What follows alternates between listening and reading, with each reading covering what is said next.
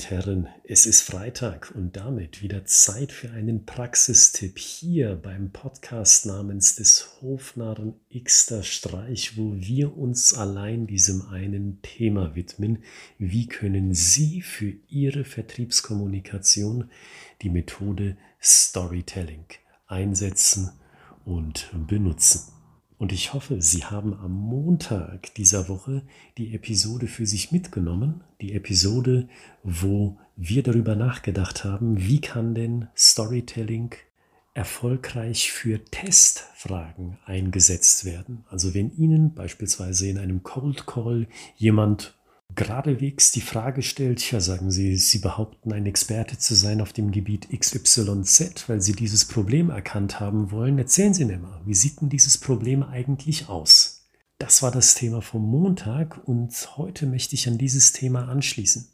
Ich möchte Ihnen ans Herz legen, mit Storytelling breitflächig schlagfertig zu sein nicht nur bei einer Testfrage, wie ich sie eben gerade nochmal als Beispiel aufgeführt habe, sondern ganz generell. Weil es ja in vielerlei Weise dazu kommen kann, dass Sie in einem Akquisegespräch an den Punkt gelangen, an dem Sie merken, jetzt wird es kritisch, jetzt läuft das Gespräch nicht mehr so, wie ich mir das vorgestellt habe, wie ich mir das sogar wünsche, und da ist Schlagfertigkeit von besonderer Bedeutung in meinen Augen. Ganz generell, ob jetzt mit Storytelling oder auch ohne. Und ich glaube aber, Storytelling hilft diesem Skill, dieser Fähigkeit, schlagfertig zu sein. Und Storytelling macht diese Fähigkeit, schlagkräftig zu sein, damit noch wertvoller. Steigen wir mal gleich in ein konkretes Beispiel ein. Und ich nehme ganz spontan das Beispiel, was uns hier immer wieder begegnet. Dass Leute uns nämlich sagen, wissen Sie, Herr Gritzmann, wir wollen doch nicht unsere Vertriebler zu Märchenerzählern machen. Und genau aus dem Grund, behaupte ich mal, ist Ihre Dienstleistung Storytelling im Vertrieb für uns garantiert nichts. Schlagkräftig zu sein, zusätzlich noch mit einer Story, kann dann so aussehen. Wissen Sie, ich glaube Ihnen, dass Sie sich vorstellen und vielleicht auch einige Ihrer Vertriebler vorstellen, dass Sie sich den symbolischen Zauberhut aufsetzen müssen und dann wie vor einer Gruppe an Kindern ein Märchen erzählen sollen, in dem Fall aber den Kunden. Aber wissen Sie, aus meiner Perspektive ist das so. Aus meiner Perspektive glaube ich, dass man im 0815-Vertrieb, im Standardvertrieb dazu geneigt ist, ein Märchen zu erzählen. Und wissen Sie, warum ich das glaube? Weil ich immer wieder mitbekomme, dass Leute sich beschweren, naja, also wenn bei mir ein Vertriebler anruft, die sind ja immer die Besten, die sind immer die geilsten, die sind immer die billigsten und die sind immer die Marktführer. Und wissen Sie, solche Aussagen im 0815-Vertrieb, das sind für mich die eigentlichen Märchen. Und deswegen bieten wir Storytelling an, weil wir sagen, wir wollen dass Vertriebler ihre Kunden oder Interessenten authentisch abholen, mit einem Erfahrungswert, der nicht gekünstelt ist, der authentisch und ehrlich sagt, was geleistet werden kann, damit der Interessent dann sagt, dazu will ich mehr erfahren. Soweit das Beispiel. Sie sehen, Sie sind schlagfertig, weil Sie den Begriff Märchen aufgreifen und für sich weiter verwenden in den nächsten vier, fünf Sätzen. Und sie machen das mit einer Geschichte, weil sie von Anfang an und durch die Bank weg, also durch das gesamte Beispiel hindurch, Bilder in den Kopf setzen. Und ich glaube, ich muss Ihnen nicht sagen, da sind wir auf einer Wellenlänge. So eine Schlagfertigkeit mit einer Geschichte ist viel besser, als wenn man verdutzt guckt, nervös lacht und sagt, ja, haha, das könnte man so sehen. Und aus dieser Verlegenheit heraus geht man den Leuten argumentativ auf die Hand und schon ist die Situation für den Verkäufer oder die Verkäuferin dann verloren. Dann lieber schlagfertig und dann lieber schlagfertig sogar mit einer Geschichte. Und ich glaube auch nicht, dass diese Antwort frech ist, weil wenn man mal ganz ehrlich ist, dann hat den ersten Stein des Anstoßes der Kunde in die Arena geworfen oder der Interessent zumindest, indem er gesagt hat, naja, meine Vertriebler sollen ja keine Märchenerzähler sein. Und da könnte man ja sagen, das ist bereits frech, was ich persönlich gar nicht glaube, das ist einfach nur ehrlich.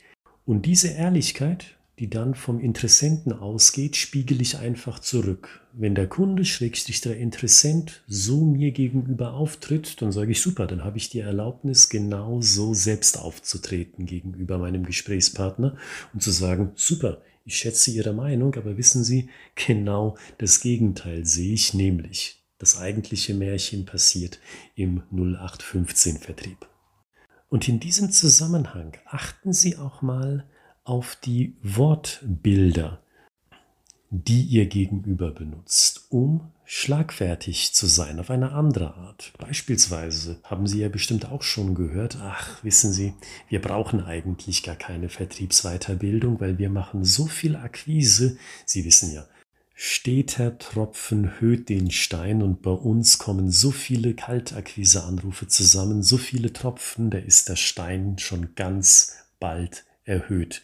Wenn Sie so etwas zu hören bekommen und sich dann denken, oh, da versucht jemand das Gespräch zu beenden oder da zeigt jemand durch dieses Wortbild Desinteresse, greifen Sie es doch wieder auf und seien Sie schlagfertig, indem Sie sagen, ja, wissen Sie natürlich, steter Tropfen höht den Stein, aber es ist doch eigentlich schade um die vielen Wassertropfen, die verloren gehen, bis der Stein endlich oben ist, nicht wahr?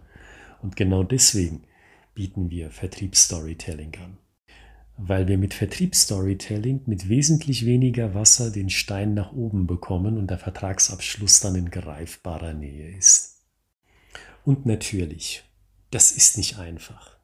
Diese Art von Geschichten, Mini-Geschichten zu erzählen als Antwort auf ein Gedankenbild, das Sie gehört haben, das erfordert Übung. Zugleich aber sind wir schon seit fast 140 Episoden hier auf Spotify, auf iTunes, wo immer Sie uns auch hören. Und ich glaube, da ist es gerechtfertigt, wenn man auch schon die schwierigeren Nüsse versucht zu knacken, wenn man sich an die fortgeschrittenen Techniken des Storytelling wagt. Also mein Tipp innerhalb dieses Tipps sozusagen in der heutigen Episode, hören Sie ganz genau hin in Ihren Akquisegesprächen und denken Sie mit, wie kann ich dieses Gedankenbild ummünzen zu meinen Gunsten? Anders gesagt, wie kann ich dieses Bild nehmen, sei es das Bild des Märchens, sei es das Bild des steten Tropfens, der den Stein höht, und wie kann ich in diesem Gedankenbild so weitererzählen, dass der Interessent sieht, aha, dieses Bild kann auch dazu genutzt werden, um die Dienstleistung bzw. das Produkt, das mir hier angeboten wird, zu unterstützen, inhaltlich gesehen und argumentativ. Also meine Ermutigung, probieren Sie es einfach mal aus. Gerade wenn Sie schon länger dabei sind, dann wissen Sie bereits von dem Personalisieren einer Geschichte, dann wissen Sie schon, wie der Kontrast einzusetzen ist in einer guten Story, wie der Spannungsbogen gehalten wird. Das ist Ihnen bestimmt schon ein gutes Stück weit in Fleisch und Blut übergegangen. Und versuchen Sie sich daher auch mal daran, schlagfertig zu sein mit einer Geschichte, wenn Sie merken, oh, oh, oh, das Vertriebsgespräch hier, das erreicht gerade eine sehr kritische Stelle. Und wenn Sie sagen, Herr Gritzmann, das ist mein Thema, genau dazu will ich mit Ihnen sprechen, dann schauen Sie in die Beschreibung dieser Podcast-Episode. Dort finden Sie die E-Mail-Adresse, um uns direkt zu erreichen. Und wenn Sie nebenbei auch noch ein Buch mit einkaufen wollen aus meiner Feder, um das Thema Storytelling haptisch in der Hand zu haben, dann finden Sie auch dort die Links. Aber jetzt sage ich erstmal, kommen Sie gut in das Wochenende und wir hören uns am Montag wieder mit einer neuen Episode, mit einem neuen Praxistipp hier bei des Hofnarren x da.